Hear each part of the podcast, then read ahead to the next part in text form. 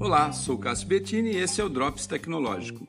A população idosa é um dos segmentos mais promissores para o empreendedorismo no Brasil e no mundo, tanto em relação ao poder de consumo como também na ação de empreender nos negócios.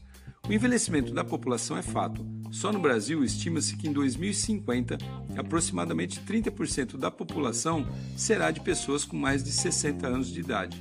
Hoje esse número é de 13%. Segundo estudos do BID, Banco Internacional de Desenvolvimento, 7,3% desses idosos brasileiros são empreendedores, dos quais 20% são empregadores e estão à frente de pequenas e médias empresas.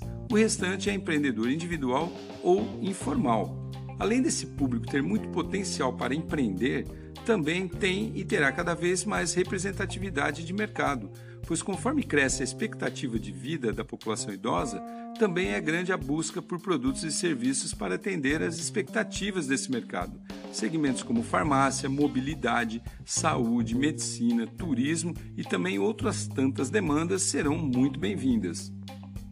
Segundo Laila Valhas, cofundadora da startup Hype 60, ainda hoje muitos estudos e pesquisas de consumo mapeiam apenas pessoas de até 50 anos isso acaba impactando diretamente na falta de representatividade das propagandas dos produtos e dos serviços que não fazem sentido algum, e até mesmo na miopia dos executivos na hora de pensar a jornada do consumidor no ponto de venda.